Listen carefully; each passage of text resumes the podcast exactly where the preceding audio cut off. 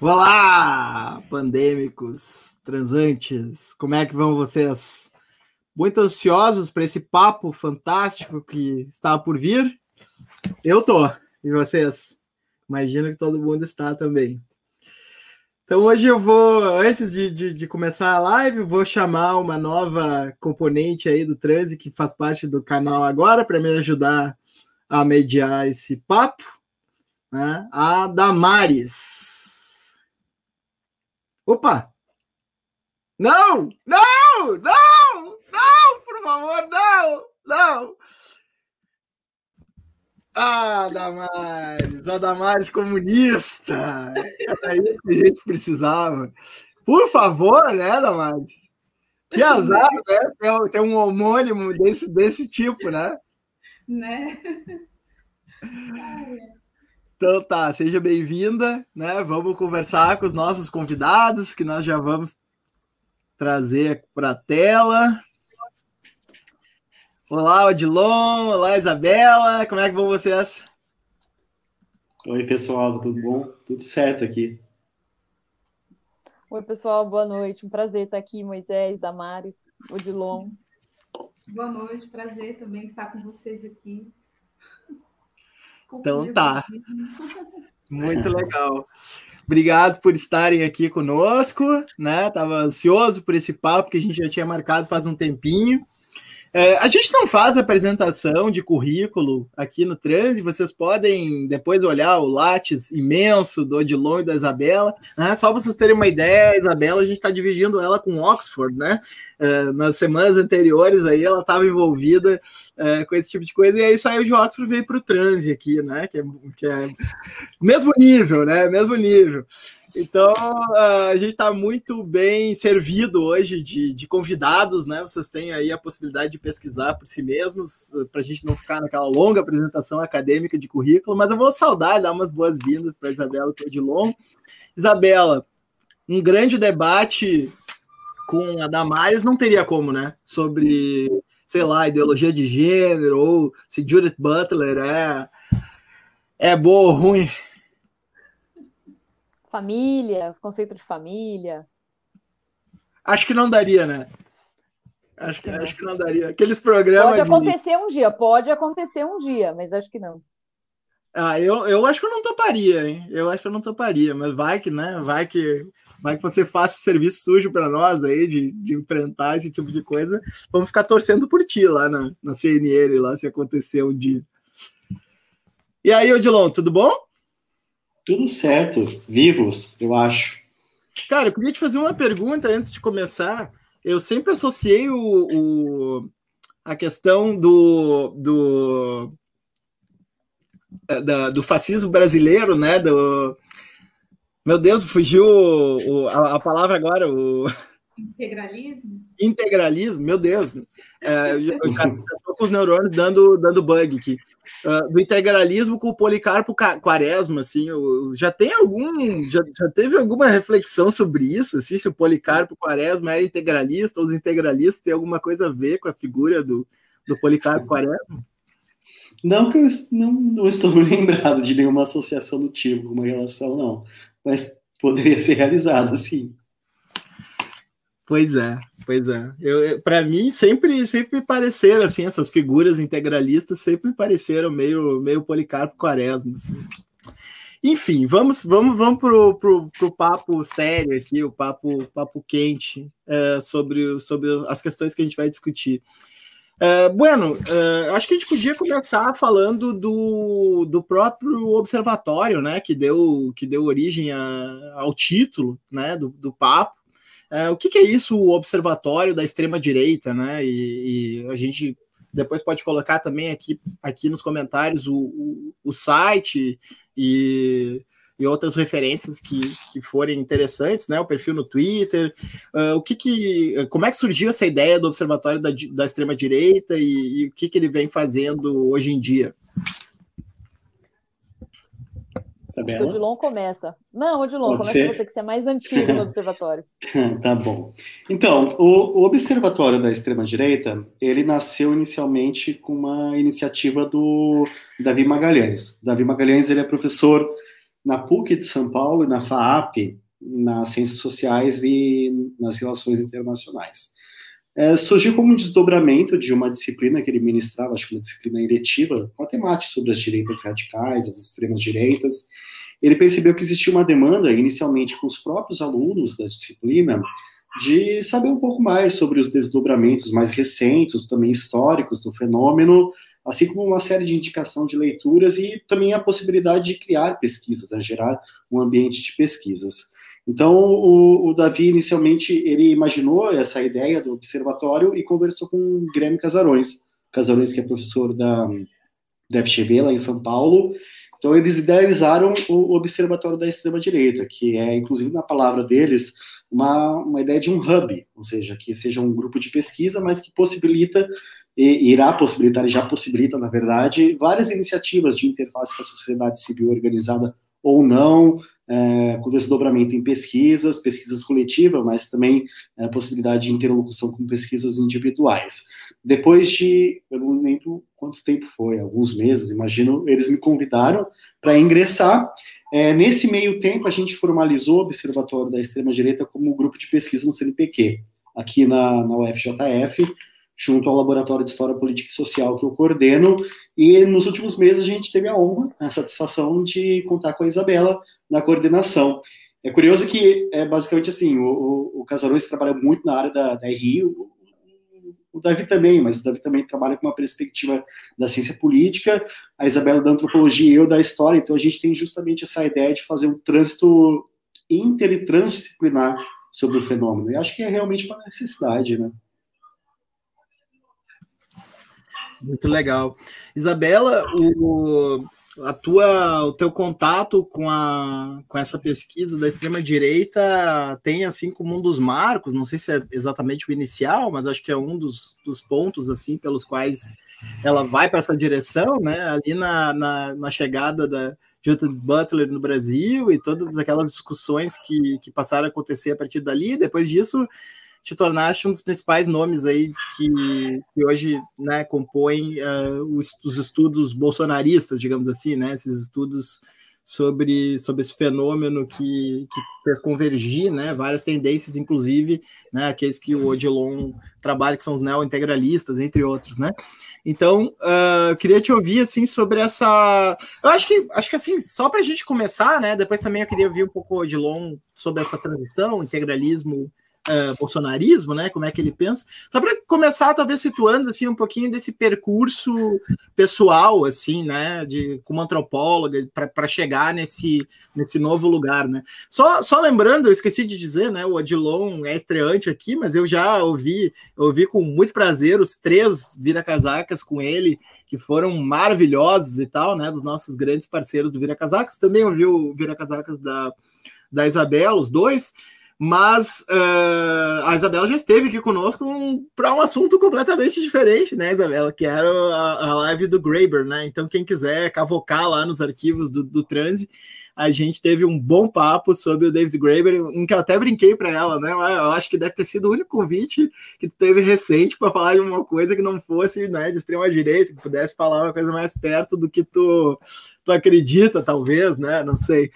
Enfim, mas uh, a gente queria te ouvir sobre esse percurso. Bom, é, eu acho que mesmo a live do, do, do, que a gente fez, né, sobre o Occupy Wall Street e o David Graeber, eu acho que tem a ver com a extrema-direita. Por quê? Porque, é, bom, para resumir, né, minha trajetória, eu trabalhei no, na iniciação científica, mestrado, doutorado com autoritarismo, né, não trabalhava com extrema-direita, né, a gente usava, inclusive, historicamente outras nomenclaturas, tal, mas o meu mestrado foi sobre teatro oficina, sobre censura é, durante o período da ditadura, né, do, do teatro oficina aqui, é, aqui, em São Paulo, né, dirigido pelo José Celso Martinez Corrêa, que é a companhia de teatro mais antiga ainda em atividade, né. Então, meu, meu, meu mestrado foi, foi sobre esse, essa temática. E meu doutorado foi sobre os anos 30, 40, e teoria é, muito na linha, né, tanto mestrado e doutorado, interface entre história e antropologia. E, é, então, assim, de uma certa forma, né, eu já trabalho com questões relacionadas ao autoritarismo, isso acompanha a minha formação. E em 2011 é, foi que eu comecei a, a trabalhar com, com extrema-direita, mas foi uma entrada um pouco por uma porta diferente. É, eu acho que eu já estava um pouco cansada de trabalhar com autoritarismo e essas questões, embora sempre gostei de trabalhar com mobilizações políticas, seja no universo das artes, no universo da cidade, enfim, né, da internet. Eu gostava muito já dessa, dessa questão de mobilização política.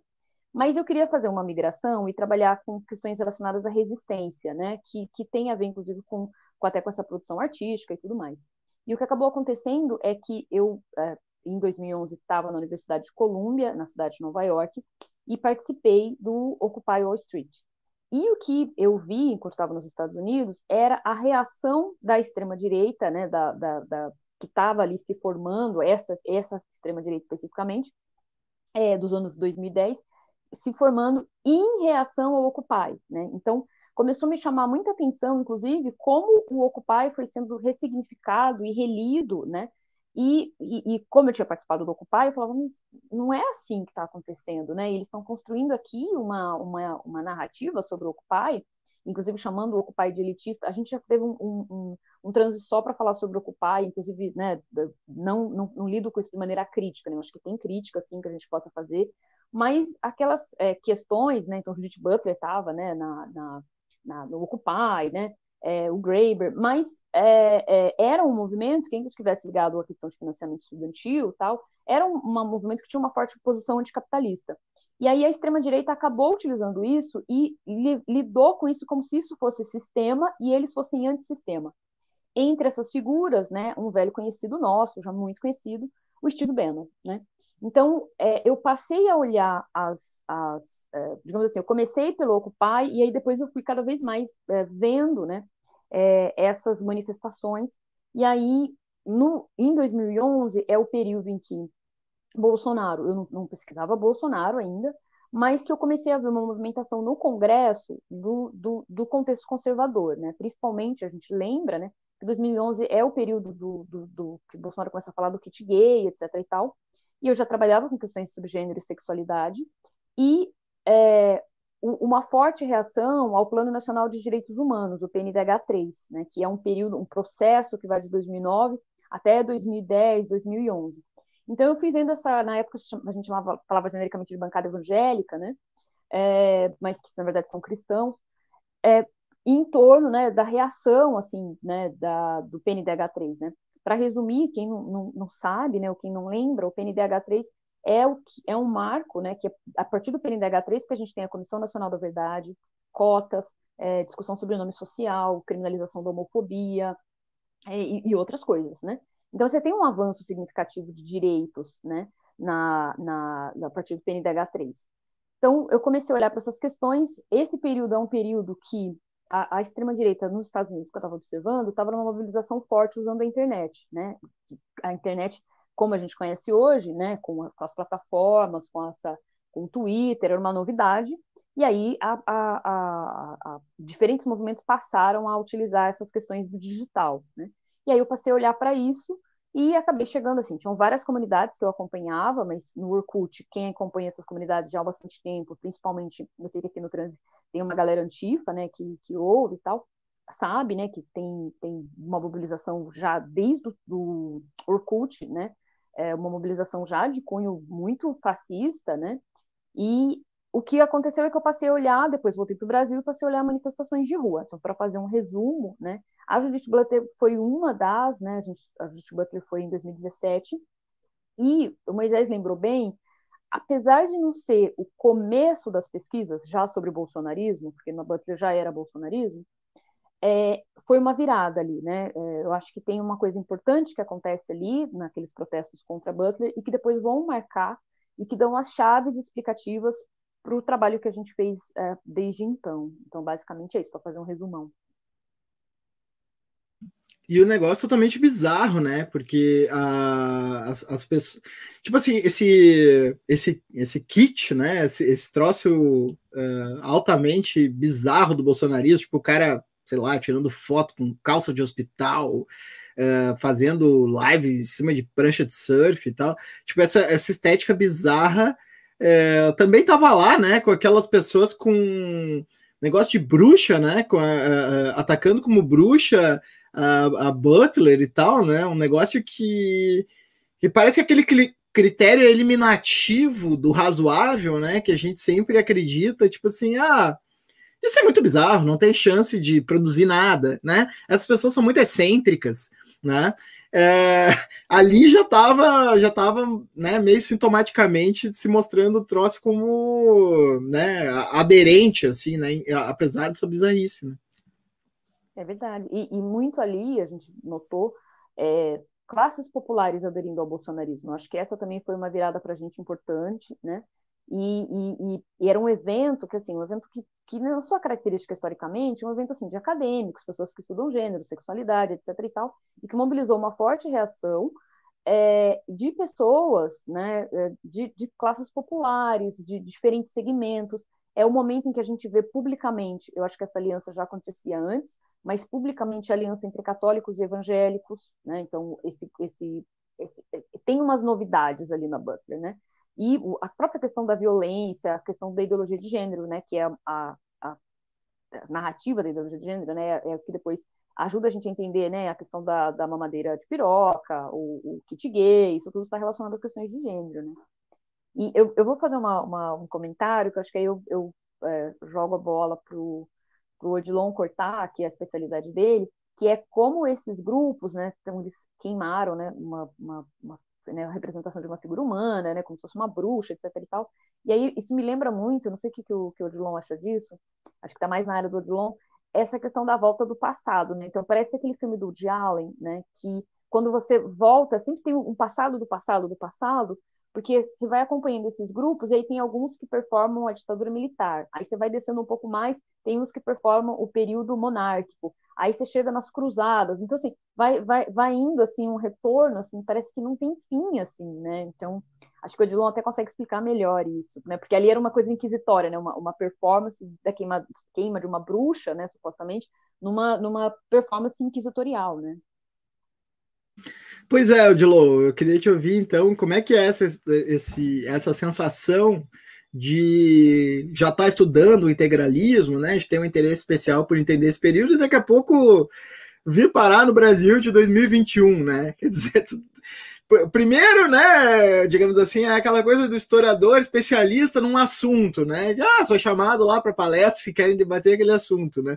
Aí depois o negócio começa a se misturar com a conjuntura, né? E tudo isso com, imagino, é, uma, uma sensação de indigestão, né? Por estar tá vendo se materializar coisas que é, tu estava investigando, né? Nos arquivos e, e, assim por diante, né? Então, eu queria te ouvir um pouco também, né? Pegando o gancho nessa nesse gancho que a Isabela já, já colocou, né? Enganchando um gancho, para a gente te ouvir assim dessa, dessa transição é, do, do, integralismo para né? Como é que tu, como é que tu vê essa, essa questão hoje?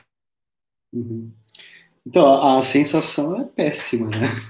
É, se tem um lado positivo é que eu não vivo essa sensação sozinho. Tem muita gente pesquisando também para tentar encontrar uma luz ou uma escuridão no fim do túnel. Enfim, é, é complicado.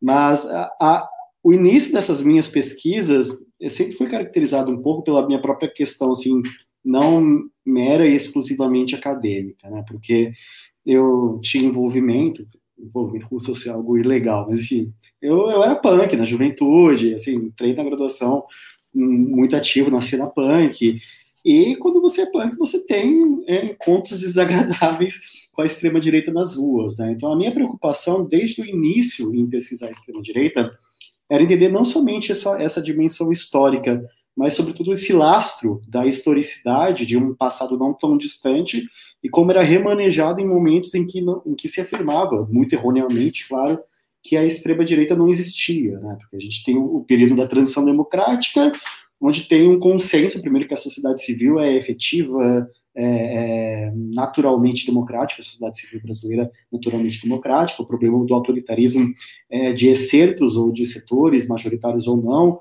do pensamento da prática militar, e essa sociedade que se imagina democrática não discute os legados autoritários, os crimes da ditadura e também parte da sua própria natureza que é efetivamente, efetivamente autoritária, intolerante, muitas vezes um arcabouço ou uma plataforma perfeita para investidas de extrema direita. Então eu queria sempre entender um pouco dessa dimensão dessa relação de um passado presente, desse presente que se colocava na prática, mas muitas vezes não era colocado como aceitação de um elemento constituinte do campo político ou eventualmente da própria cultura política brasileira. É, nessa medida, então, meu interesse sempre foi muito apontado, é, é, apontado no sentido de analisar historicamente o fascismo, também de analisar as suas presenças no cotidiano político de grupeiros de extrema direita ou, enfim, de outras articulações. Então, na, no mestrado eu trabalhei com grupos que eu denomino como neo-integralistas, né, que de, 70, de 1975 até a atualidade atuam na tentativa de moldar essa experiência política de uma forma muito ligada simbolicamente, umbiricamente também, ao integralismo brasileiro, e depois eu fui tentar mapear um pouco essas presenças dessas práticas referenciais do fascismo no Brasil, do fascismo brasileiro, é, em outras organizações. A, a, minha tese, a minha tese, ela foi sobre o Prona, o Prona de Enéas, e daí, inclusive, é, eu defendi a tese dois ou três dias depois daquela liberação dos áudios gravados de Dilma com Lula por Sérgio Moro, e eu defendi na URGS, né, no departamento do pós, no programa de pós-graduação em História. E dois dias antes, é, um grupo que era efetivamente bolsonarista, que eles utilizavam uma camiseta onde na frente tinha uma foto do Bolsonaro e nas costas tinha uma foto de Enéas Carneiro, eles entraram num, num diretório acadêmico, se não me engano, de letras, lá da URGS, e destruíram, né, fizeram toda uma provocação antifeminista e tudo mais. Daí, naquele momento eu me lembro que a primeiro que o Brasil já estava erodindo, né, já estava colapsando, e nota-se efetivamente que havia uma, uma, agenda política, mais do que uma agenda política de extrema-direita, a continuidade, né? Então, isso me, me tira. Ah, todo mundo, na verdade, né? Fica sem, sem sono, né? Fica totalmente preocupado.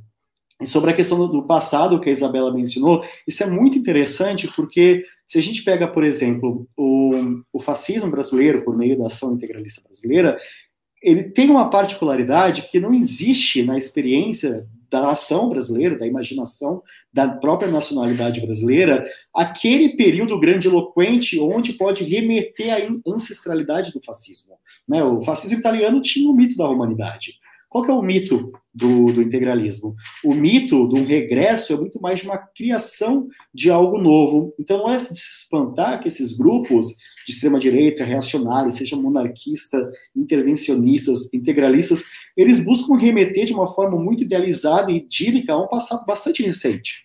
Né? Eles olham para um passado bastante recente, mas com um projeto de regeneração tal qual, de forma bastante similar, que os fascistas faziam o fascismo italiano, alemão, né, fazia com experiências históricas de séculos, mas justamente uma particularidade até por conta da, da idade né, do, do Estado Nacional Brasileiro. Posso fazer um comentário? Ah, é, a, a, partir da fala do Odilon, só para deixar claro, né? De repente alguém é, chegou agora na live, quando o Odilon e eu a gente fala fascista e neofascista, a gente está falando de fascismo mesmo, né? Então não é uma, uma força de expressão, né? Então a gente trabalha com, com grupos é, que a, alguns, inclusive assumidamente como, como categoria né, identitária, se colocam como, como neofascistas ou fascistas, ou enfim, aí tem diferentes categorias, opressores, né, varia um pouco, mas não é uma força de expressão, né, dizer assim, ah, o Brasil está se tornando mais fascista, a gente está falando de microfascismo mesmo, né, de, de grupos que, que, que levam a suástica para a rua, é, grupos que, enfim, é, é, é, bem essa representação, né, só para a gente saber do que exatamente a gente está falando, né. Sim, eu, eu, eu eu até depois quero levantar esse, esse debate mais para o mais pro final e tal, dos, dos conceitos de fascismo. Só antes da Damares, a Damares quer perguntar uma coisa para o Odilon, mas antes disso, eu só queria comentar um negócio que uma das coisas que faz eu ter um pouco de esperança, assim, porque tinha uma época que tinha uma juventude muito engajada com o bolsonarismo e tal, né? É, o Bolsonaro figurou como uma certa, né, o outsider, o cara contra o sistema e tal, né? E, e uma das coisas que para mim, assim, me dá um pouco de esperança é porque eu me lembro que lá em 98, quando o Enéas foi terceiro lugar, né, na, na eleição, é 98, né, Odilon? Que ele foi terceiro, né? Na verdade, 94. Em 89 ele fica em oitavo, 94 em, em, em terceiro, depois em 98 é claro. quinto ou sexto. é, é porque, porque 98 o Lula e o Brizola já estavam juntos, né? É, ele, é que ele ficou na frente do Brizola em 94, né? Que era uma coisa altamente escandalosa para a época, né? E eu me lembro, 94 eu tinha 14 anos, né? E eu me lembro que eu achava muito divertido o Enéas, sabe? Eu achei muita graça que o, que o Enéas foi terceiro lugar, assim, eu achava o máximo aquilo ali para dizer. E meu pai me dizia: não, isso é um absurdo, né? Assim, sem insistir muito e tal, mas ele, ele dizia assim: ah, isso aí, vê, vê, se é possível, né? E eu achava muito engraçado. Então, às vezes, eu. É só um comentário meio despretensioso mesmo. Às vezes eu penso, não, às vezes essa coisa do, do, do sabe, do bolsonarismo jovem é uma coisa mesmo de, de produzir choque, sabe? Tipo os caras lá do, né, tu que era punk, ou Dilon, é tipo os caras lá do Joy Division, tem toda uma história, né, que eles, o nome deles tem muito a ver com essa estratégia de choque, os punks que usavam símbolos nazistas como forma de produzir esse sentimento de aversão e tal pelos pais que eram ex-combatentes de guerra e tal, né? Então, é, isso até me dá um pouco de esperança, sabe? De, de, de, de, um, de ser um fenômeno mais evanescente, assim, ser um fenômeno não tão não tão permanente. Mas enfim, é só um comentário, da Maris quer fazer uma quer fazer uma pergunta. A pergunta ia também nessa direção, né, sobre o fascismo e o bolsonarismo, né, que a Isabela chamou a atenção, porque normalmente, assim, as, algumas pessoas não têm essa proximidade, né, com tanto que a gente vê até no trabalho, né, da Isabela, de que eles não conseguem assim, compreender o porquê estão sendo chamados dessa maneira, né, ou mas como você bem chamou a atenção, tem realmente aqueles que levantam a bandeira mesmo, manifestam socialmente, se, né, se consideram dessa forma. Então, a, a pergunta que eu ia fazer para o Dilon seria isso, né, para clarificar, no caso, né, sobre essas características que a gente pode enxergar no bolsonarismo e que são do, do fascismo, né, para haver uma melhor identificação, não só apenas para essas pessoas, né, que, que não compreendem também, mas para aqueles que às vezes também assumem é, essa acusação, né, por conta mais de opiniões alheias, sem compreender de fato realmente o que eles estão acusando também, né, se puder falar. Então, é, é curioso que assim vai depender muito da interpretação também que se dá do fenômeno, né, da experiência, da, da, amplitude de fascismo. Né? Talvez a, a, Isabela, partindo de uma outra leitura, tenha uma outra interpretação e, e, bem, dentro do próprio observatório a gente tem muitas interpretações que não são necessariamente convergentes nesse sentido. Eu, como sou historiador, tendo a ver essa dimensão muito histórica do fascismo, enxergando o fascismo como uma ideologia política. Né? Então, assim, é, pensando assim, a atualidade do fascismo no Brasil, ela não se coloca em prática exclusivamente pelo aspecto, digamos, revivalistas de grupos neofascistas que têm uma estrutura profundamente e simbiótica ligada à experiência do fascismo histórico. Isso é um cálculo bastante efetivo, né, de grupos neofascistas que atuam na atualidade da, da política brasileira, mas de uma maneira bastante grupuscular, bastante é, periférica, e muitas vezes eu diria até que bastante parasitária a própria experiência e expressão do bolsonarismo. Né? São pequenos grupos que tentam se adequar ou se conciliar ou buscar alguma espécie de espaço nesse fenômeno bolsonarista mais amplo. Mas daí, daí eu parto da, da, do princípio do entendimento que o fascismo é uma ideologia política que tem um surgimento na passagem de 19 para o 20, que tem como um cerne ideológico a ideia de regeneração, do mito palingenésico da regeneração nacional. Isso inclui, inclusive, que o fascismo tem uma capacidade de mutabilidade. A experiência histórica do fascismo histórico é uma, dado a sua conjuntura, seu contexto, as suas questões tecnológicas, é, estéticas e assim por diante. Então, o fascismo, em ser uma ideologia política, ele pode justamente passar por processos de reformulações. Se a ideia de comunismo não é a mesma, né, da, na história, a ideia de, a, a noção, o conceito, disputas sobre entendimento de democracia também não é o mesmo ao longo da história, o de fascismo talvez também não tenha que ser o mesmo. Então, como que chega aqui no bolsonarismo? Se a gente vai olhar em torno desses grupos que reivindicam o passado do fascismo histórico, são grupos muito pequenos, muito parasitários, como é o caso de neonazistas, neointegralistas, que muitas vezes são, inclusive, ilegais do ponto de vista da articulação política. Mas daí tem a questão. Se o fascismo é uma ideologia política cuja sua base, né, o seu coração da sua expressão ideológica é desse populismo ultranacionalista que provém, né, prevê e busca prover essa ideia de regeneração nacional, muitos de gru dos grupos ou tendências do bolsonarismo enxergam no fenômeno bolsonarista e no próprio Bolsonaro um processo fascistizante, ou um processo de fascistização, ou mesmo uma liderança de tipo fascista. A Isabela mencionou o caso dos intervencionistas. Esses intervencionistas, eles, eles não estão, em sua grande maioria, é, afeiçoados exclusivamente por uma estrutura jurídica estatal é, que remete à, à, última ditadura civil-militar brasileira. Eles estão pensando nessa ideia de militarização, um processo de expurgo na sociedade, um processo de regeneração na sociedade.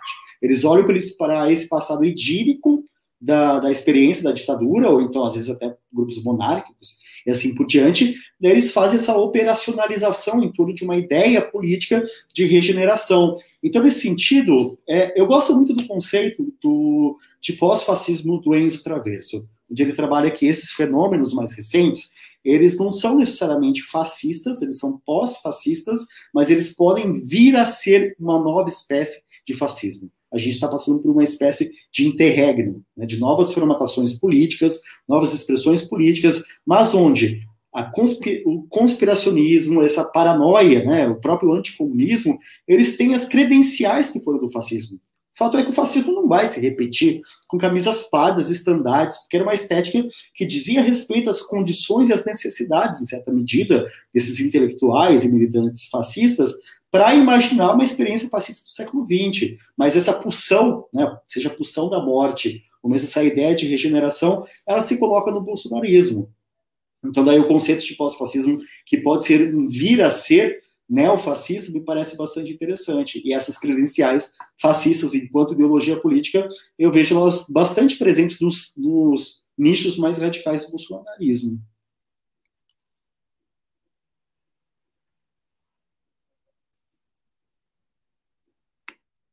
Tipo, eu falo, comento? Acho que a Damares quer fazer uma pergunta. Mas não, pode falar, Damares, eu já te interrompi antes, desculpa. Não, que isso. Não, mas pode falar, eu já ia puxar a pergunta já para o seu trabalho, né? Mas antes pode, pode complementar, sem problema. É, eu, eu, eu, queria então me meter aqui e já também fazer uma provocação para a Isabela, que o, o Odilon falou: ah, o fascismo não vai se repetir nos mesmos termos né, que ele se colocou no século XX. E um desses termos é justamente a, a me parece, né, a presença do Estado, né? E, e daí que muitos desses é, movimentos de internet, assim, que acabaram povoando o imaginário, né, da, da, dos jovens e tal, né, de, sei lá, ANCAPs e companhia, né, é, se, se baseia na ideia de que, não, eles não são fascistas porque, no final das contas, é, o fascismo é um fenômeno de Estado e, e, a gente é contra o Estado. Né? Então, o que eu queria te ouvir, assim, nessa, nessa linha de, de contraste né, entre o fascismo de ontem e o fascismo de hoje, que o, que o Odilon colocou, é, é, a relação disso com o liberalismo, né? Que me parece, o neoliberalismo, né? Que me parece que é uma questão também central que tu colocou no teu último texto, né? Que, para nossa alegria, colocou no ar hoje para chamar um monte de gente curiosa para o nosso papo aqui, que quer te ouvir em mais detalhes é acerca dele. Bom, eu vou comentar então, tentar eh, juntar as duas coisas, né? Que acho que são coisas importantes, né? É, como o Odilon falou, né? A gente não tem um. Depende, né? Se, é, vou começar de novo, tá? Eu sou muito cuidadosa em falar em fascismo, né? Sou muito cuidadosa em falar em fascismo, neofascismo, microfascismo, muito cuidadosa, né?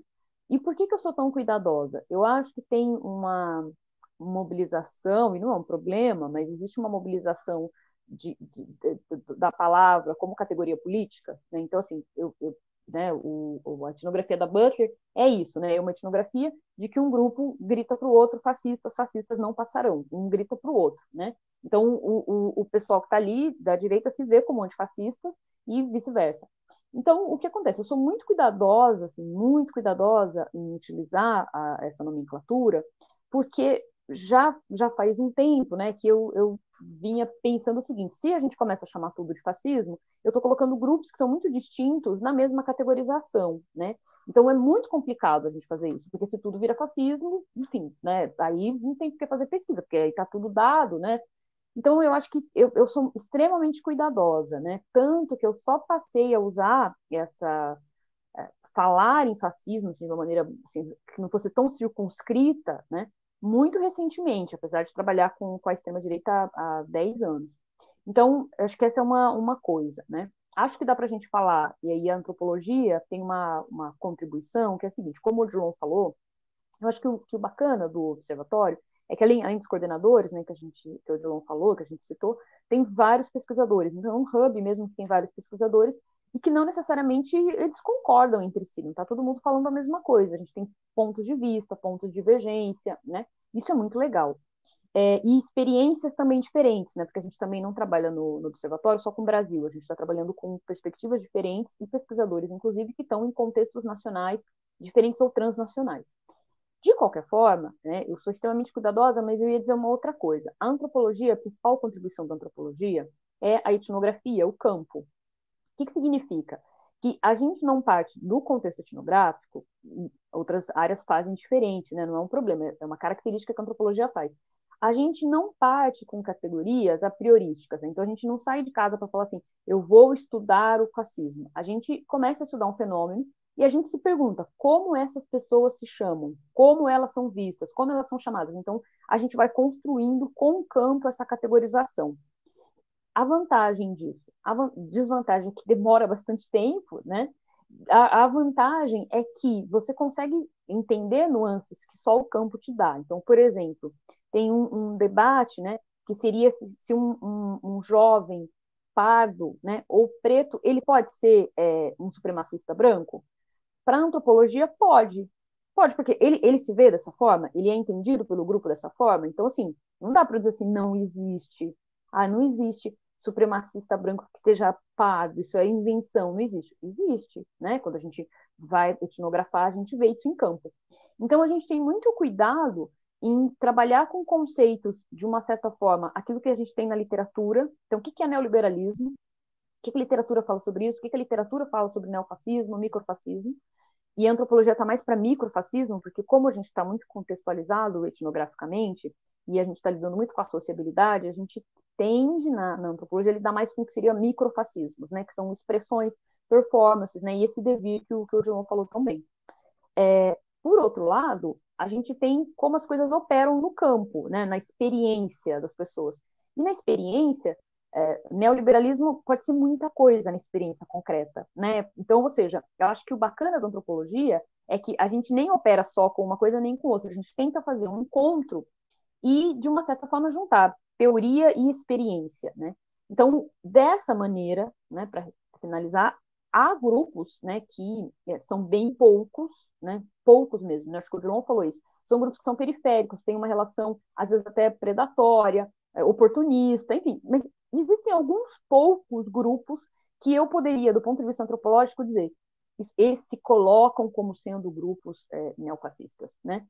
É, então, eu acho que é isso, né? Separar o bolsonarismo, nunca disse que, o Bolson, que todo bolsonarista é fascista, eu acho um, um absurdo.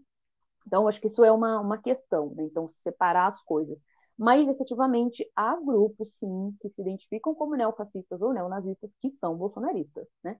E que às vezes podem não deixar, podem deixar de se apoiar ao Bolsonaro. Tem alguns, por exemplo, e eu já falei sobre isso em outras circunstâncias, grupos que são muito radicais e que sentem que o Bolsonaro não está dando conta do radicalismo prometido, né? Porque ele não invadiu o Congresso, ele, né, enfim, eu não vou nem dizer o que as coisas estão da ideia, né? Mas que, que, que, não se sente representado nessa violência que foi prometida, né? Então, eu acho que tem, tem uma questão aí. Outras questões, então, se é assim, na antropologia, não tem problema, do ponto de vista antropológico, eu trabalhar com um grupo que, por exemplo, se tiver né, anarcocapitalistas, ANCAPs, que estão mais próximos desse microfascismo. Do ponto de vista antropológico, isso não é um problema, porque eu não parto do pressuposto que tem que ter um, um, um Estado numa determinada configuração, como o João falou, da passagem do século XX, do XIX para o XX, ou que tem que ter uma determinada configuração a respeito do nacionalismo. Hoje, por exemplo, eu eh, já etnografei grupos e etnografo grupos que têm um processo que é o seguinte: o nacionalismo e esse, essa, esse sentimento de nação, e tem toda uma biografia que acho que é bem interessante do ponto de vista de pensar identidade nacional, na antropologia, etc., que não se dá para o Brasil. Ou seja, o nacionalismo, o que seria o, o, esse imaginário de nação, é com os Estados Unidos. Então, são grupos que, né, é Make America Great Again, né? Então, eles cultuam o Trump. A Tatiana Roque aqui chegando na live. É, acho que o Bruno Torturra também tá, né? É, cultuam o Trump. Então, ou seja, não dá para operar e falar assim, ah, então só pode ser é, nacionalista se cultuar né, o, o, líder nacional local. Não, às vezes não. Às vezes a gente tem uma situação que é uma internacionalização dos nacionalismos, né?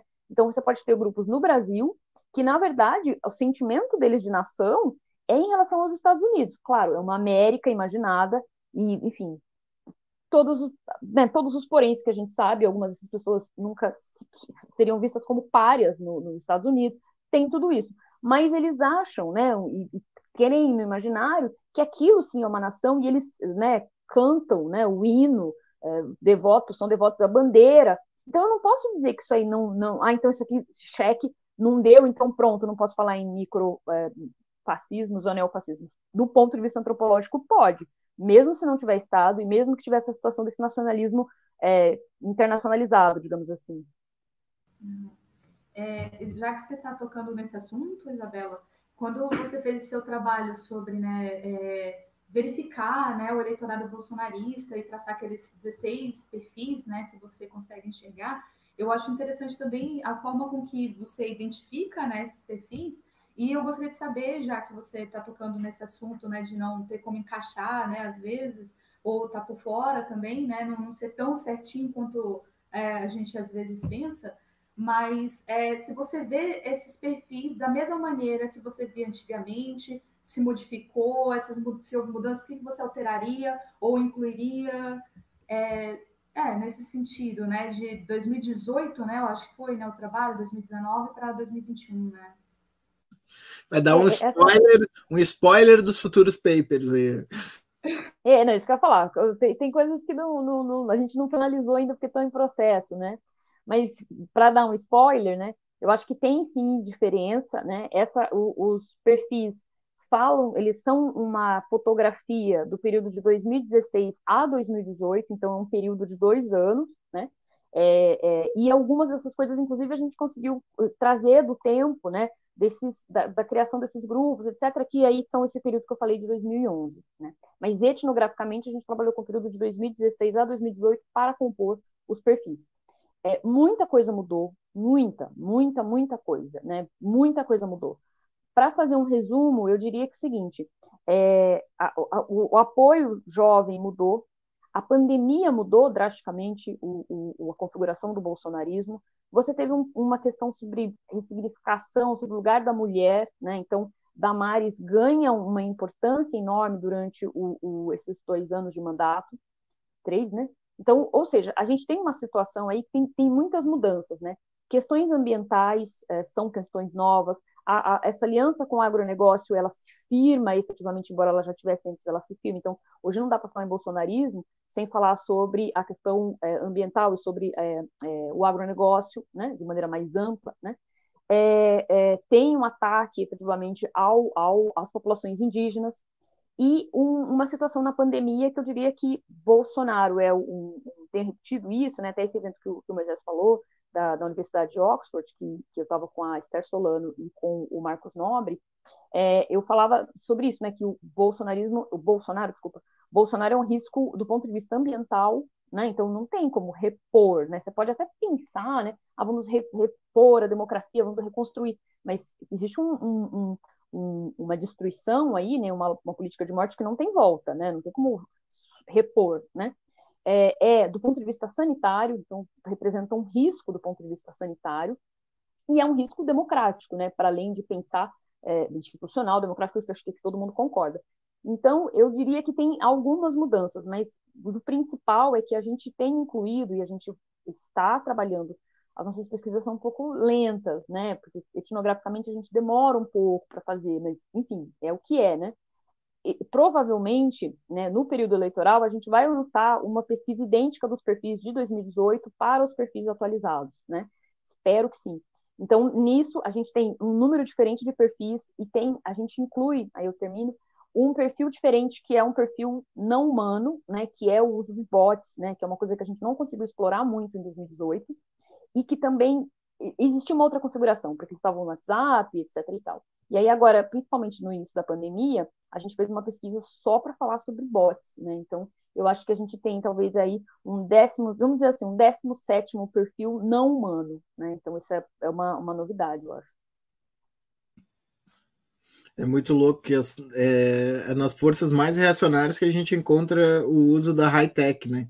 Isso é, isso é um, uma coisa um tanto paradoxal, né?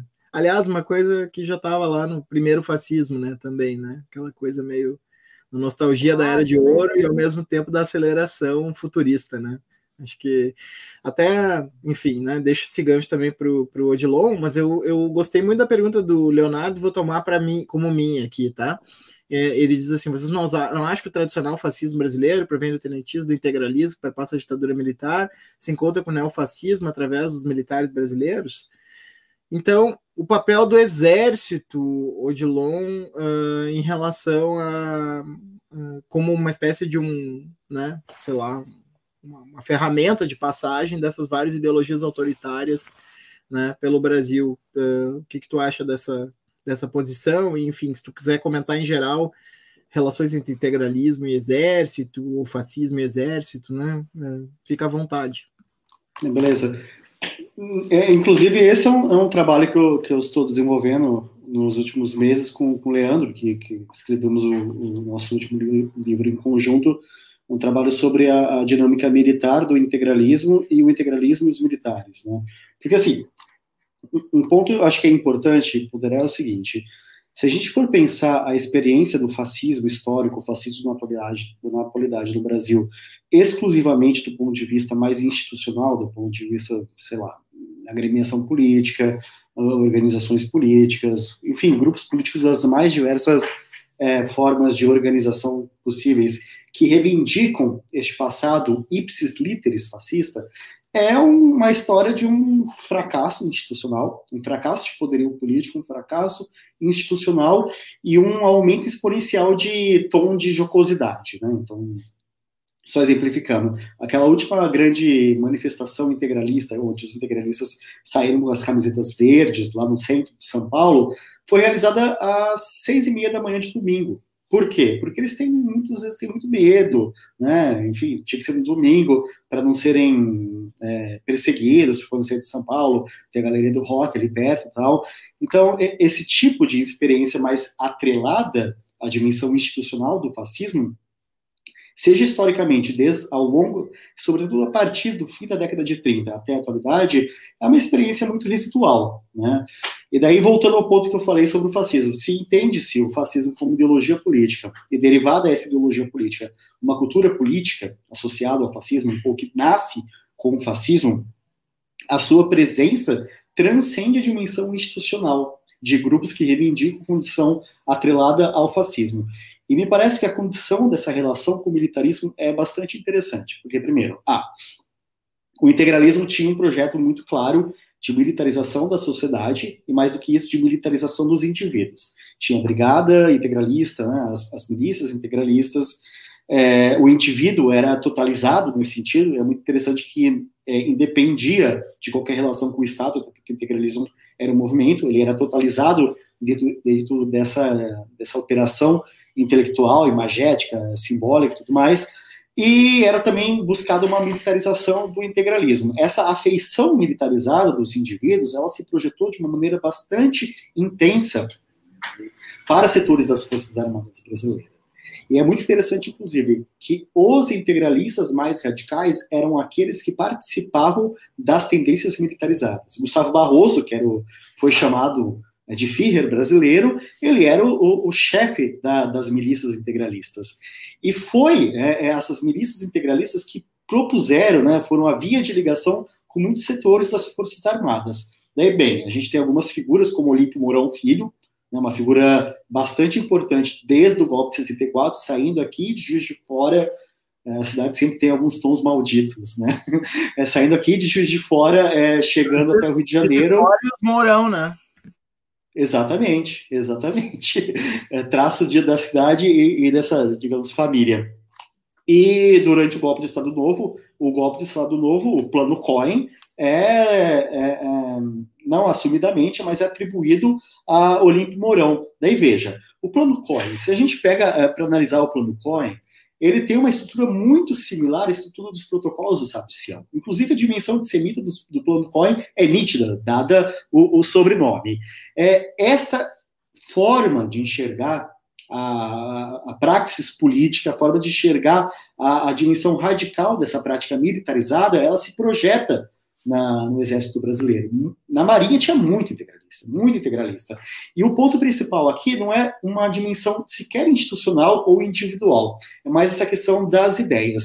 Então, o imaginário anticomunista, claro, ele não tem um vetor, uma matriz, um vetor não, mas uma matriz única e exclusivamente fascista. Né? Tem, tem um, uma dimensão propriamente militar, exclusivamente militar, uma dimensão fortemente religiosa, mas também uma dimensão fascista. E essa dimensão desse anticomunismo, essa visão conspiracionista, radical, intolerante, ela tem uma grande penetração nas Forças Armadas brasileiras. Depois ela é encampada, retira-se o seu estatuto exclusivamente fascista, até porque depois de 45 tem um tal de um certo consenso antifascista, então ninguém quer ser fascista, mas essa, essa presença continua, né? Ou seja, em 45 tem o Partido de Representação Popular, dos integralistas, mas são assim, centenas de milhares, depois são dezenas de milhares, depois são centenas e agora são dezenas de neo-integralistas. O ponto que me parece mais importante, e isso é uma operação muito difícil, ao menos do ponto de vista da historiografia, de mapear, quantificar essa presença dessa cultura política, desse imaginário político, dessa ideia de conspiração que ela é muito presente nas Forças Armadas, não tem o integralismo como único vetor, único ponto de penetração, inspiração, mas é o ponto dessa radicalização. Então, muitas vezes, quando a gente vê, por exemplo, é, a, a, recorrência do lema Deus, Pátria e Família não é despropositada.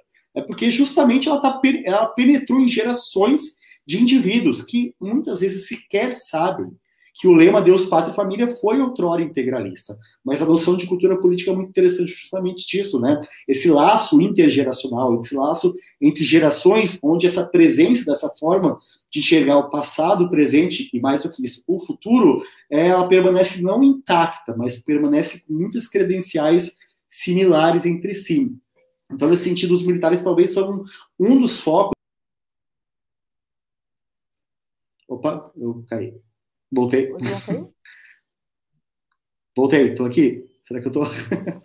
é, então, os, os, militares, claro, eu falo os militares como uma, uma dimensão absolutamente não homogênea, né? Mas alguns setores desse pensamento e da forma também como grupos enxergam os militares que passou não por um processo de fascistização, mas foi fortemente influenciado, né? Então, talvez seja um dos elos possíveis. Não sei se é o principal ou não, mas enfim, até a atualidade é um dos focos.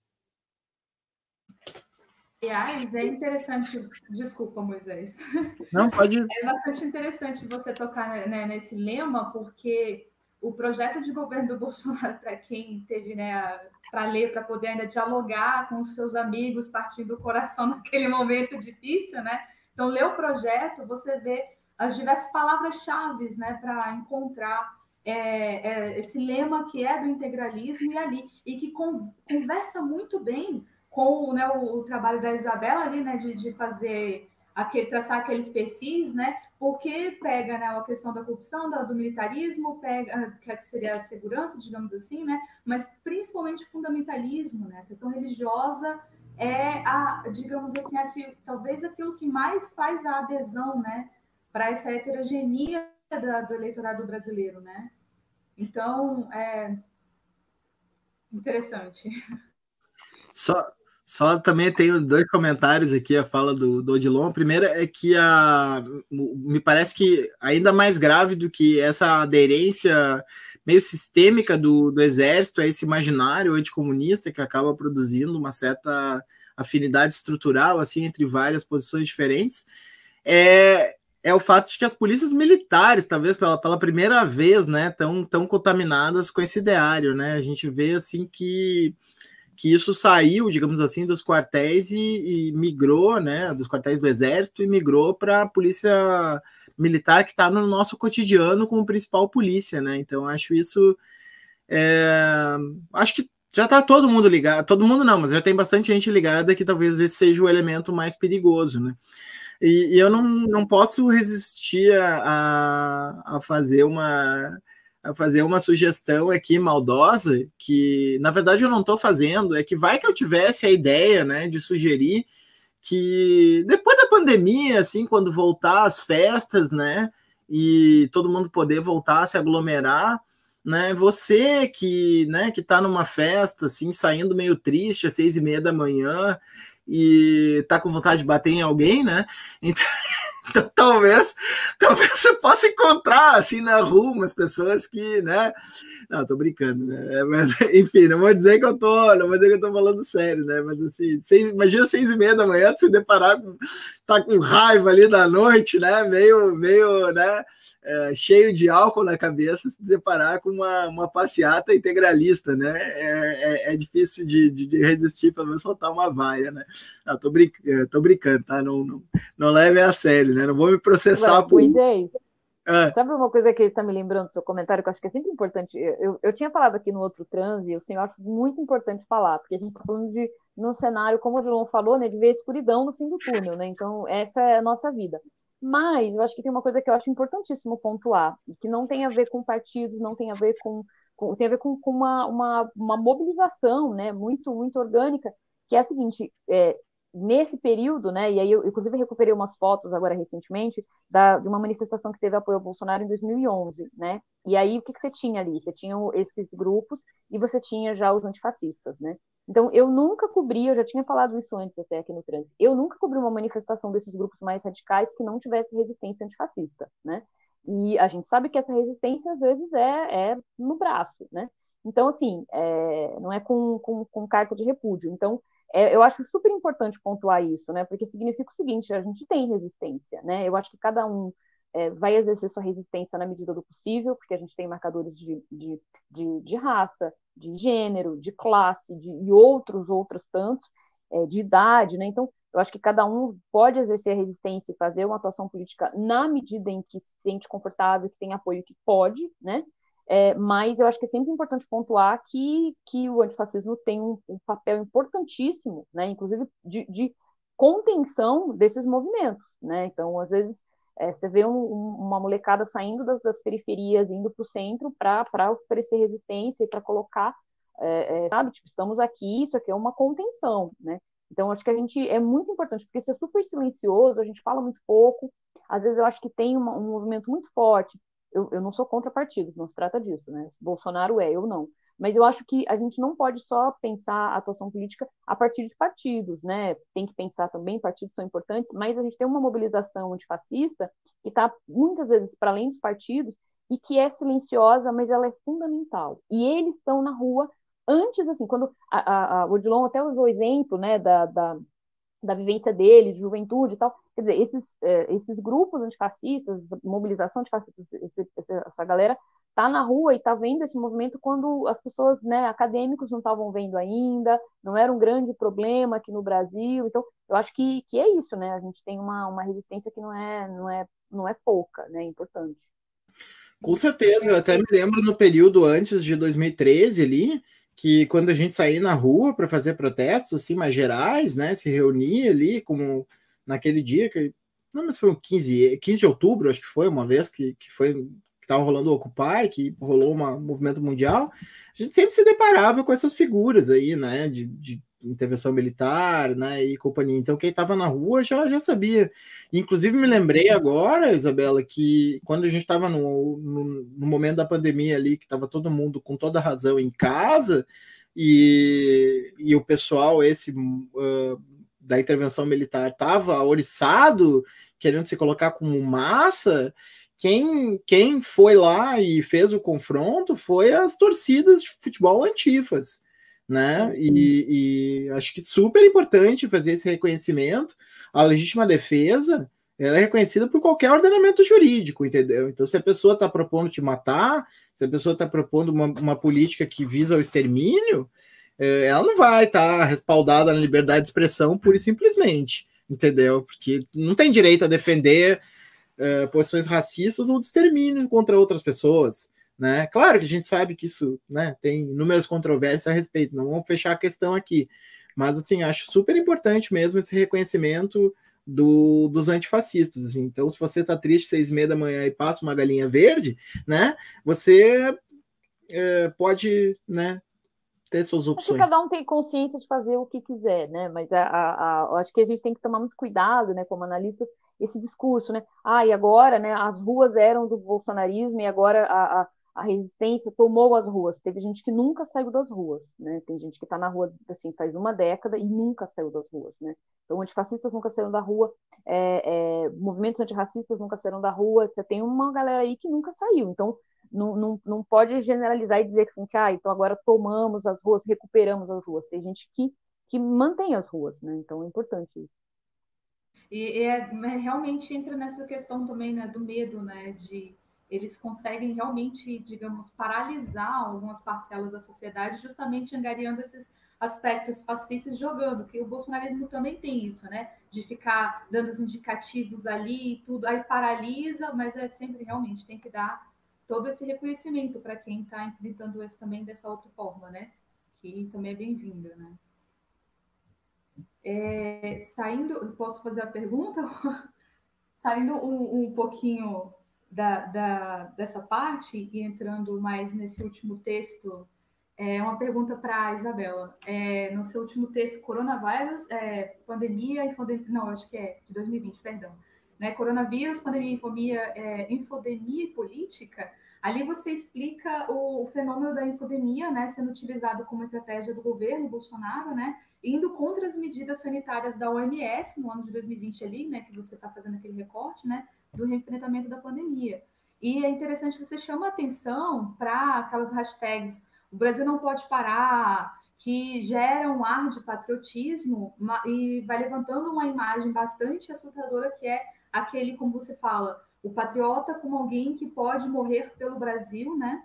E agora que a gente está nesse contexto da CPI, saindo cada vez mais, né, ficando as claras a tese da imunidade de rebanho, eu gostaria que você falasse um pouquinho se você percebe essa estratégia do Bolsonaro com, é, em colaboração né, com, com essa tese da imunização de rebanho. Então, é, o Brasil não pode parar, né, esse do, de colocar o patriota né, para morrer pelo Brasil. Né?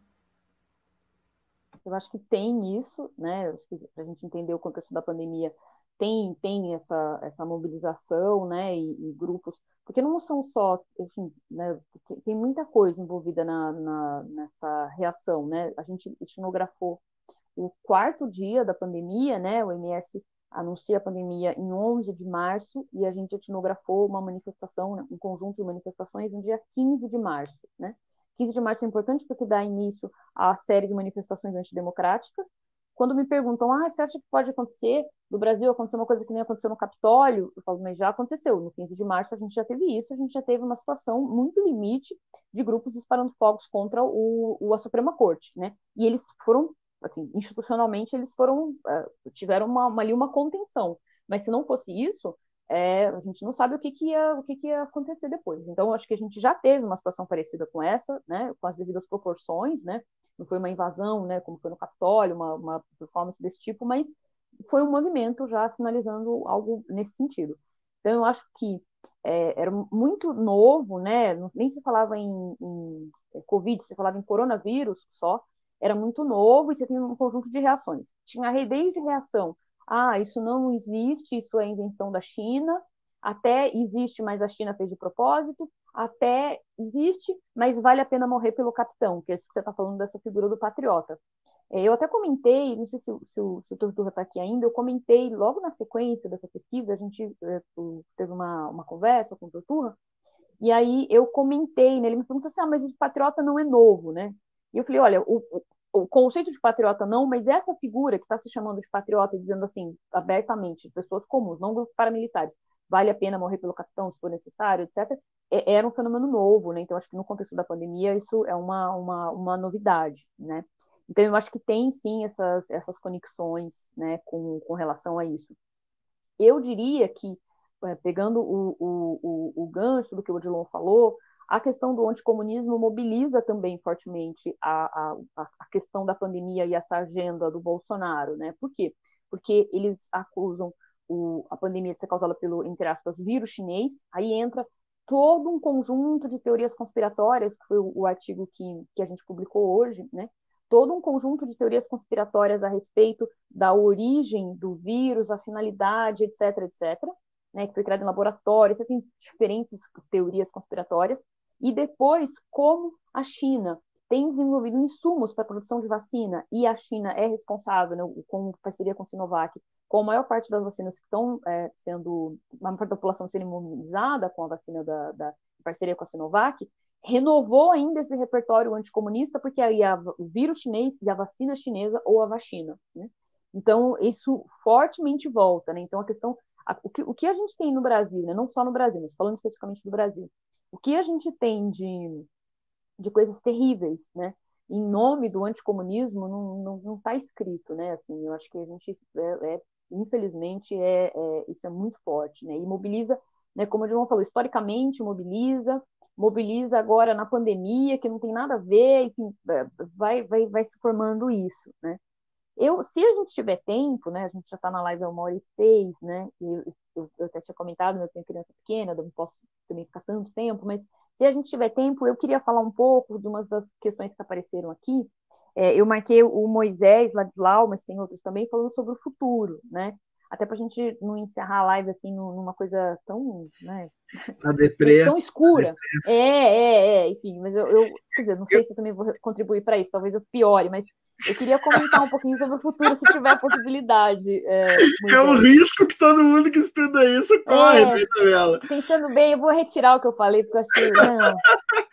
Não, não é. eu, eu, eu quero já fazer uma, uma pergunta para o Odilon, mas antes eu só queria te emendar, já falou de vacina, né, e, e, toda essa questão da vacina, uh, e, e, até uma coisa mais ou menos positiva, né, para te perguntar, uh, me parece que o anti-vax, né, que, que, que, houve uma tentativa de, de também a pergunta é se houve, né? Se na tua interpretação houve, mas me parece que houve uma tentativa de fazer colar esse movimento aqui no Brasil. A gente tem dados lá do, dos Estados Unidos Sim. empíricos, né? Que mostram que nos, nos segmentos pró-Trump, né, republicanos, existe um déficit de, de vacinação, né? Uh, quer dizer, o movimento anti-vax cada vez mais forte. Me parece que não colou, né, Isabela? Não. Colou, assim, teve, teve uma mobilização. A gente tem, inclusive, pesquisas, isso internacionalmente também, tá? É, pesquisas de é, é, é intenção de não se vacinar números muito altos, mas é, isso depois, à medida que a, a, vacina é, foi sendo desenvolvida e, a gente começou efetivamente a vacinação, isso diminuiu. Aí, eu não sei nem se a, se a Tati está aqui ainda, a Tatiana Roque, mas eu lembro que para a Tatiana Roque eu falava, não, vai manter. A Tatiana falava, não, isso vai passar, tal. Então, e a Tatiana no final estava certa, ainda bem, né?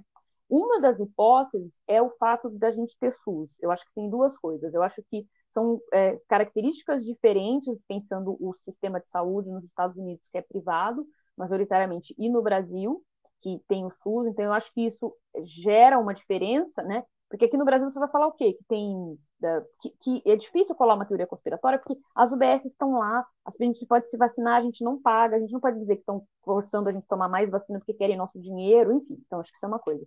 E a outra, eu acho que está relacionada com um histórico de campanhas, né? É, a gente tem um histórico de campanhas no Brasil nas últimas décadas muito forte, né? Tem essa figura do Zé Gotinha, esse apelo que ajuda, que, que tem um apelo entre as crianças, essa figura que é, enfim, que é ótima, né? Que é super didática. A gente teve campanhas na televisão.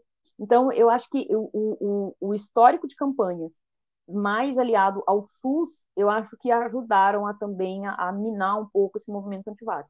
Agora, lembrando, não é nem todo mundo que é antivacina, o que é do, desse movimento antivax, necessariamente é bolsonarista. Você tem, enfim, uma, infinidade de coisas aí acontecendo, né? Você tem até alguns grupos que são, assim, ligados, enfim, tem, tem tudo, né? Tem os, os nazi hips, né? Que a gente fez na. Eu ia falar dos nazi hips a brincadeira na, na, na live, né? Aliás, uh, uh, só para dar mais um argumento, né, para essa hipótese de que, de, que, de, que não, de que as campanhas de vacinação são importantes, né? É só comparar o problema da, da das campanhas de prevenção HIV, né, no, no, Brasil, né? Que a gente tinha um enfoque muito pragmático, né?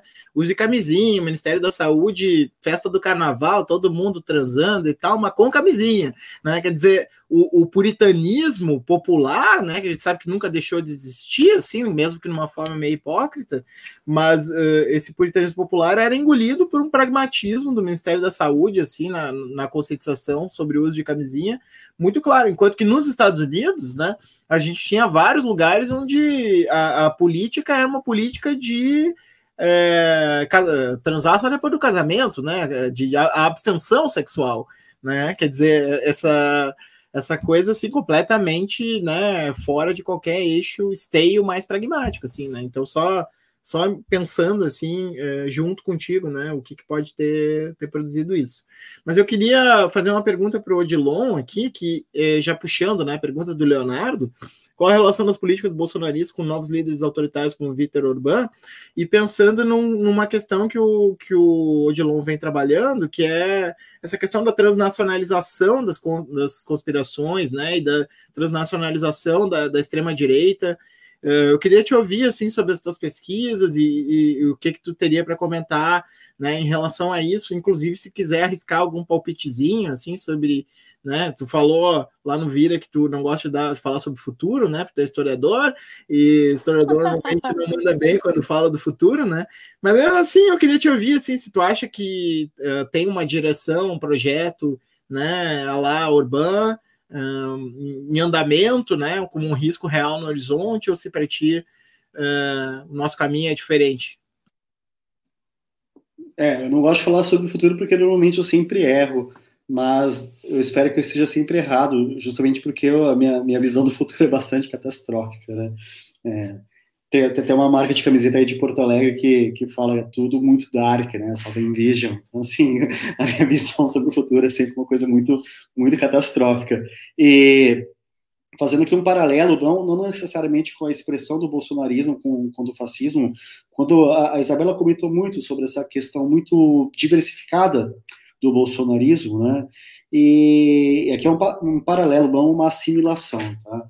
É, o, o, fascismo, sobretudo o fascismo italiano, é, de 1919 até 1922, ele é um. Depois de 1922, o fascismo italiano ele é outro. Né? O fascismo de São Sepulcro, aquele que era anticlerical, pelo menos crítico de missões clericais, e que se via como revolucionário, ele se torna não outro, mas ele se torna bastante diferente após 1922, né? É tudo aquela uma ideia da passagem do fascismo como de movimento para fascismo como regime, né? É, e talvez o que a gente pode colocar aqui em questão de uma eventual hipotética, ou talvez para, para alguns, alguns articulistas, leitores, analistas, ou, enfim, é, uma muito provável reeleição de Bolsonaro é uma, é uma, eventual passagem do bolsonarismo de um movimento que orbita o governo Bolsonaro para esse movimento que vai se tornar, em certa medida, um regime, afinal de contas, tende a fazer um fechamento, e, obviamente, essas, essas inspirações são, são, são tomadas como, como modelo, né, e acho que isso é uma coisa é, muito nítida, do, no sentido que se, se coloca é, projetos políticos, que se, proje se coloca é, elementos de tática política, como, por exemplo, a perseguição às universidades, repetindo, né, não apenas a, a, a, perseguição às universidades em si, mas os métodos utilizados é, estabelecem um grande grau de, de repetição de padrões globais. Agora, sobre a, a dimensão né, dessa questão transnacional, que é o meu objeto de pesquisa mais, mais recente é efetivamente essa dimensão é, do, do neofascismo como um fenômeno transnacional, que ele se estabelece na prática brasileira, mas não apenas, exclusivamente brasileira, em torno daquilo que a gente pode chamar como global, né? ou seja, do global ao local. Então, essas, esses fenômenos globais, eles são impulsionados por dinâmicas com movimentos, com ondas globais, mas também há diques é, é, nacionais, né, locais, ou seja, há fenômenos que acabam por cercear, eventualmente potencializar ou pelo menos é, caracterizar a dimensão mais local do fenômeno. Então, acho que a, a, leitura é muito dessa questão de enxergar a dimensão do, do, do neofascismo no Brasil, né, neofascismo em todo dia tendências como, enfim, quarta teoria política, negacionistas, neonazistas e assim por diante, mas em certa medida o próprio bolsonarismo nessa relação, e mais do que relação, eu diria que uma tensão entre o global e o local, porque efetivamente a gente não pode reduzir o fenômeno do bolsonarismo como uma espécie de reprodução, mimética ou não, é, de um fenômeno internacional. Né? Afinal de contas, ah, a gente tem uma longa e muito trágica história associada à extrema-direita no Brasil. A gente não é apenas, ah, não somos o, é, é, a última flor do fátio, né? A gente é, na verdade, tem uma longa história, uma longa história, até porque a dimensão democrática brasileira é um mero detalhe na história política nacional. Então a gente tem uma longa história e isso toma com que tem essa capacidade, inclusive, da articulação global. Então, acho que esse cuidado de não buscar, no, no caso do brasileiro, do bolsonarismo, mais especificamente, apenas uma espécie de mimes da dimensão internacional ou global é bastante, bastante importante. Mas pronto, é sobre, sobre o futuro. É, estou perdido na escuridão, então espero que realmente esteja mais uma vez errado. Assim espero. Assim esperamos, né? Vamos ler umas perguntas do público aqui. Uh, Damares vai ler. É, a pedofilia não é um eixo condutor dessa globalização conspiratória? Essa eu consigo responder rápido. Eu acho que a pedofilia sozinha, é, não, mas a pedofilia dentro de posições antigênero, sim. Então, eu, minha interpretação é que o bolsonarismo ele se, a, se fundamenta em dois pilares, né? Um, é, posições anticomunistas, né? E aí o antipetismo, anticomunista, tudo que diz respeito à esquerda, né? Então, genericamente anticomunista e antigênero. Eu acho que a combinação de antigênero e anticomunismo, então a pedofilia estaria aí. É, faz sentido. Aí por isso que você tem aí, então, algumas, é, inclusive, teorias conspiratórias que perpassam os dois. Elas são, ao mesmo tempo, anticomunista e antigênero, né? Então, antigênero não se refere só a antimulher, né? Não é isso, mas sim questões relacionadas, repulsa questões relacionadas a gênero e sexualidade. Eu acho que sim. Eu esqueci de falar que era do Estúdio Fluxo, né? Que fez a pergunta, perdão, esqueci de ler. Do nosso amigo querido Bruno Torturra, que tá todo mundo com muita saudade dele, né? Vem para cá pro 13 se tu não quer fazer live lá no, no, no, no Fluxo né? a gente tá com muita saudade de te ouvir, Bruno. a gente sabe que tu tá pessimista, mas a gente já tá acostumado. A gente gosta de te ouvir o pessimismo. Tem mais uma aí da é, do Moisés é, Ladislau, ele está perguntando até que ponto o bolsonarismo se sustenta em um recorte cultural ao invés de um recorte de classe? Nossa, essa eu não, não conseguiria responder rápido, não, hein? Eu acho que. Eu, eu só vou dizer uma coisa. Eu acho que a gente olha muito para o bolsonarismo a partir de recortes que são identitários, recortes históricos, recortes é, é, de classe, e eu acho que a gente precisa olhar para o recorte de raça também, né? Então, acho que tem uma dimensão racial aí que ela é importantíssima, mesmo quando ela não aparece claramente, explicitamente dessa forma, né? Então, a mesma coisa do gênero, se manifesta de maneira diferente. Então, eu acho que a questão racial é, é importantíssima. Assim. Eu vou emendar duas aqui, eu não sei se vocês não sei se vocês têm assim uma, uma visão mais, mais, mais uh, digamos assim, uh, refer, referenciada né, para responder, mas a gente pode dar um chute, assim, se não, se não souber, a gente pode fazer algum comentário juntos aqui, tá? É, que essa aqui, ó, como ó, Moisés fez umas perguntas boas, hein? Deve ser esse nome aí que todas as tuas perguntas sendo selecionadas aqui aleatoriamente. Corporativista, corporativista. É, corporativista, né? Como o projeto de revolução reacionária bolsonarista negocia com as forças oligárquicas tradicionais herdeiras do coronelismo no Brasil. E então, coronelismo e bolsonarismo, né? Digamos assim, bolsonarismo e os velhos coronéis da, da política, né? E a outra seria sobre os carecas do Brasil, né? Tipo ABC, Subuio e tudo mais, ficaram com o bolsonarismo. Tem alguma informação, como ex-habitante desse ecossistema aí, Odilon? Da, da... Ex-habitante, mas lá do oposto, né? Correndo normalmente. Claro, é dizer, né? Do universo da noite e tal, mas, mas no outro lado do front, né? É. O, a, Isabela até mencionou o surgimento do bolsonarismo né, em torno do PNDH3, do, do chamado Pit Gay, das Comissões Nacionais da Verdade. E nesse momento tem um ponto bastante significativo que foi um dos atos realizados ali no vão livre do MASP, quando acho que o Bolsonaro deu alguma entrevista para aquelas grandes plataformas que foram para a carreira política dele, não foi do Super Pop, mas do CQC, em que ele fala alguma questão, não sei se foi daquela passagem racista contra, contra é, em ataque a Preta Gil, mas enfim, é, teve uma grande manifestação, quer dizer, grande, mas do ponto de vista de manifestação da extrema-direita foi bastante marcante, acho que foi em 2011, onde várias, várias figuras assim, da extrema-direita fazem defesa do então deputado Jair Bolsonaro. É, tinha organizações neonazistas como Combat Rock, né, uma gangue neonazi de São Paulo, skinhead neonazi. Tinha alguns carecas do subúrbio, carecas do ABC, que são inclusive grupos que, em teoria, são têm uma relação muito conflituosa, né, mas tem muitos pontos também de interface. E ali era possível notar, primeiro, a, o uso dessa simbologia desses grupos de carecas do ABC, do subúrbio, de skinheads white power, de hack, uh, ao mesmo tempo que alguns usavam algumas poucas camisetas com símbolos nacionais, alguns com umas camisetas com, com a face tipo do salgado, e daí era uma defesa do deputado Jair Messias Bolsonaro.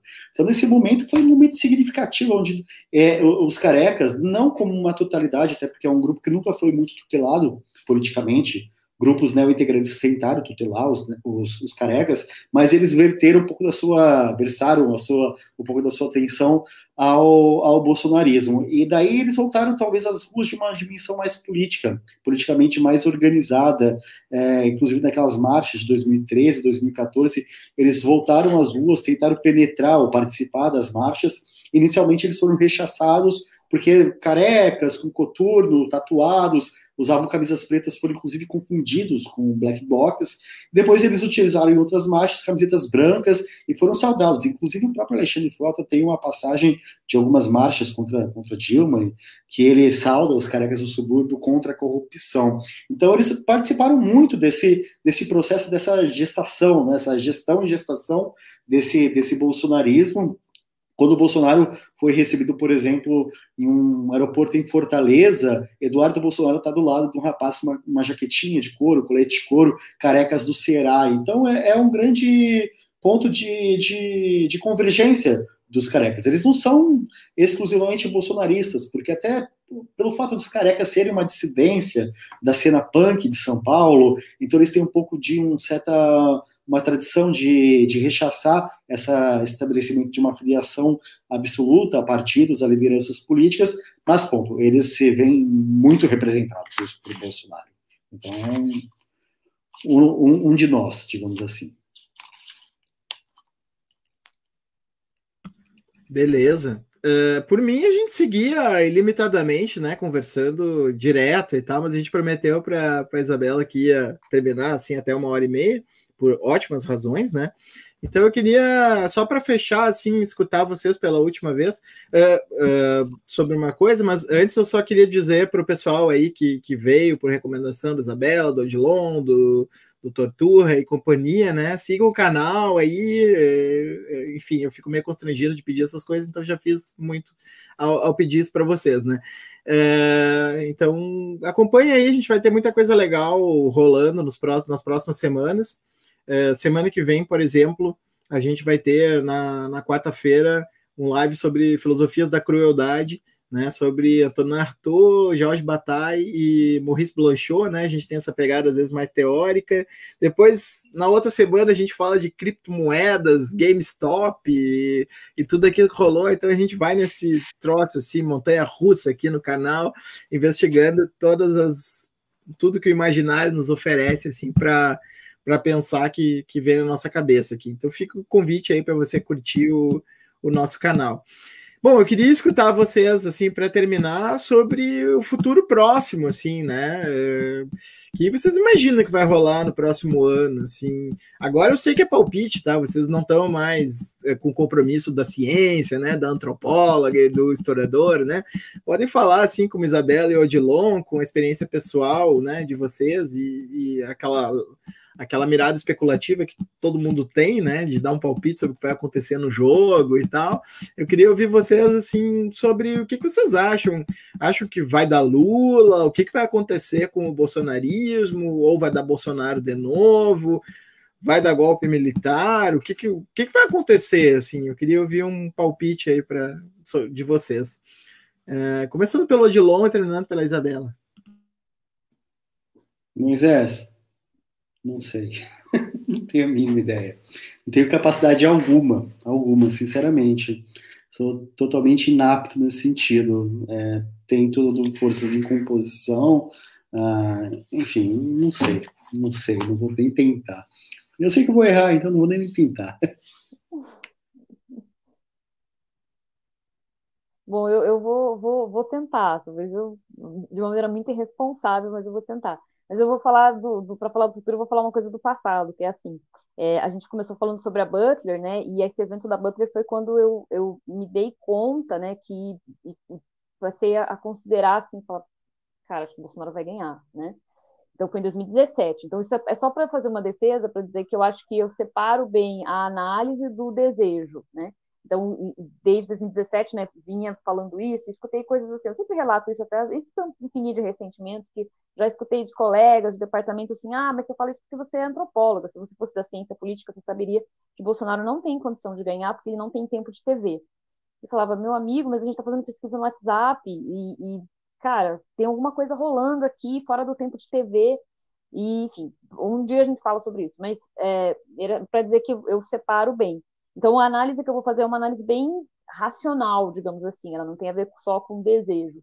Eu acho, né, assim, se eu puder arriscar, eu acho que Bolsonaro não ganha, acho que não é tão fácil assim, acho que a gente tem, se, se né, Lula não estiver na, na, na posição que está como candidato, eu acho que é segundo turno, é arriscado, eu entendo muito, eu tenho até uma, uma brincadeira com a Laura Carvalho, que eu falo que eu e o Marcos Nobre a gente fica competindo para ver quem que é o mais pessimista, né? Agora o Odilon entrou para a jogada, eu acho que vamos também competir com o Odilon. Então, assim, eu tenho sempre uma análise muito, é, apesar de ser uma pessoa na vida muito otimista, nas análises, infelizmente, eu tendo a ter uma posição que eu diria realista, né? Mas que tende para o pessimismo. Mas é, concordo com a análise do Marcos Nobre quando ele diz assim, é, é muito arriscado fazer esse jogo, né? E o Marcos Nobre está fazendo uma crítica aos setores progressistas, né? Ao, a, direita democrática é, ao centro, que é direita, né? E é, que a gente chama de centro, né? Mas a terceira via, que na verdade boa parte da terceira via é direita, é, e a, ao, ao, próprio campo da esquerda, que é uma moeda muito arriscada, né? Que é um jogo muito arriscado, esperar Bolsonaro para vencê-lo nas urnas. Então, eu concordo com a análise do Marcos Nobre, mas a gente tem uma diferença aí de análise que é a seguinte, uma coisa até que eu falei com ele. Marcos Nobre tende a ser um pouco mais pessimista em relação aos desdobramentos da CPI. Eu tendo a ser um pouco mais otimista. Eu acho que os efeitos da CPI, né, provavelmente a CPI vai ser prorrogada, eu acho que a CPI tem mostrado coisas que são fáceis da população entender, que é assim, mais de 50 e-mails ignorados para vacina. Se não fosse a, a, esse, essa, essa posição, seu avô não teria morrido, sua avó não teria morrido. Então, são coisas muito contundentes, né? Tem a ver com luto, tem a ver com, com, com, com muita coisa. Então, assim, eu acho, tendo a achar que, e quando eu falo isso, eu não estou dizendo que vai baixar de 25%, não estou dizendo isso, né? Estou falando que nos cenários mais otimistas a gente está falando de 25% do eleitorado apoiando o Bolsonaro, né? Esse, esse, esse, esse chão. Mas eu tendo a ver desdobramentos importantes da CPI. Não que vai aparecer uma coisa nova na CPI, não vai aparecer nenhum documento, não vai aparecer nada novo, ninguém provavelmente vai ter uma implicação jurídica mais grave, né? Ninguém vai preso, não vai ter impeachment, mas eu acho que vai ficando claro para a população é, a posição, né, da pandemia, né, e a gestão e quantas, né, meio milhão, né, no mínimo, né, meio milhão de mortos, a gente tem ainda subnotificação. Então eu tendo a ser um pouco otimista nesse aspecto. Aí o que acontece? Num cenário, né, considerando assim, que se por isso, se Lula ganhar, aí a gente tem um problema que é a contestação do, do nada otimista isso, né, que é a contestação do, do resultado da urna, né, bem a la Trump, né, a mobilização que já tem presente hoje é sobre a questão de, de dizer que o voto, se não for impresso, é fraude, né, então já desmerecendo, já fiz isso na eleição passada, Bolsonaro é, disse que é a fraude na eleição em que ele venceu, senão ele teria vencido no primeiro turno, de acordo com ele, então, eu acho que tem isso, tem mobilização então, de diferentes setores, né, polícia, etc. e tal, mas eu acho, né, tendo, poderia apostar nessa, nesse cenário, né, que é um cenário perigoso. E aí eu concordo com o Marcos Nobre, não é porque eu acho que a pandemia, a, desculpa, a CPI da pandemia pode dar resultados, né, e do ponto de vista de ver, tornar visível certas coisas, que é o suficiente para você apostar, então, que, que, que, tudo bem, né? Então, eu concordo com a análise do Marcos Nobre, né? É muito grave, a gente é um risco muito grande a se correr, né? E a gente vai correr, né, pelo que tudo indica. Bueno, então quero agradecer muito a Isabela e o Odilon por terem estado conosco, né? É muito maravilhoso esse papo, como todo mundo esperava. É, a gente sempre fica com vontade de conversar muitas outras coisas, né? De dobrar muitas coisas que, que a gente conversou e, e ampliar, né? Mas foi muito bom, né? Colocar vocês juntos para conversar, né? Agora, né? Aqui no canal. Uh, queria agradecer né, muito a presença de vocês. A Damares foi uma, uma baita companheira. Siga um canal que tem uma Damares comunista, né? Esse é um para você seguir o transe. Né? Então tá, gente. Valeu. Uh, até a próxima, né? Sigam o canal, etc e tal. E seguimos. Beijos e abraços para todo mundo. Beijo, boa noite. Valeu, pessoal. Ah, sigam o Twitter do Observatório, é o OED Brasil.